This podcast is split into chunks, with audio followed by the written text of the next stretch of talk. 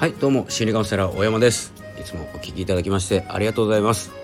えー、この番組は波町ラジオを運営されているともさんのご協力で放送させていただいております。ともさんいつもありがとうございます、えー、ということで自分時間、えー、自分らしさとかですね自分を生きるということをテーマに、え毎日配信しております、えよければですねフォローお願いいたします、えということでえー、自分時間自分らしさということでお話ししてますが結局ですね自分らしさっていうのは何なのかということをお話ししたいと思います。今までもですね、えー、お話ししたことがあるかもしれないんですけれども、えー、自分らしさっていうのは、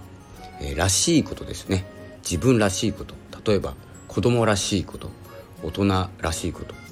ちょっとよくわかんないんですけれども、えらしさっていうことですね、え結構ですねこの抽象度が高くてえ自分らしいということが、えどこに向かっているのか分からなくなる状態なんですけど、えもう一つ例えで言うと,、えーと、鳥は空を飛んでいるんですけれども飛ぶのが鳥らしい状態で、えー、飛べない鳥っていうのは鳥らしくないんです。えー、このようにですねらしさっていうのはもともと持っているもので、えー、実はですね鳥も飛びたくて飛んでるわけじゃなくて最初からの状態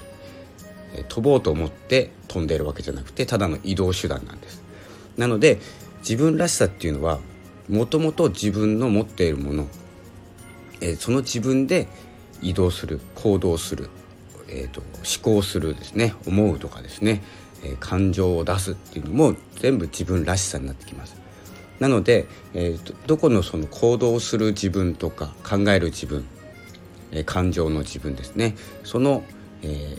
全てに自分らしさっていうのがあってそれを分けて考えないともしかしたらですね自分らしさ自分らしく生きようとぼんやり思っていても何が自分らしさなのかなっていう状態になってしまうと思います。なので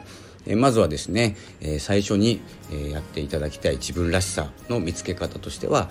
えっ、ー、とですねあの好きなことですね。えっ、ー、ともう時間を忘れて時間を忘れてやってしまうこと、まあ、ゲームとか読書とか、えー、ブログもそうですし、まあ、仕事の人もいるかもしれません。なので、えー、どこにですね当てはまるかわからないんですけれども、えー、何時間を忘れてするなら何か、えー、時間というのはすごく大切なものなんですけど、えー、それを忘れるぐらい熱中できるもの。熱が持てるもの、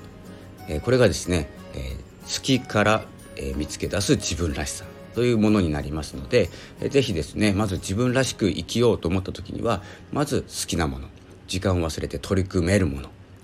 休みの日にはですね率先してそれをやりたいことそれがやりたいとかですね優先順位が自分の中で高いものこれをですねちょっと思い浮かべてみると自分らしく生きる、え最初のステップが踏めると思います。ではですね、えちょっと短めに、えこのような形でえー、自分らしさの見つけ方1つ目は好きなことを見つけること熱中できることを、えー、探すこと、えー、ということでお送りいたしました。またお聴きください。ありがとうございました。さよなら。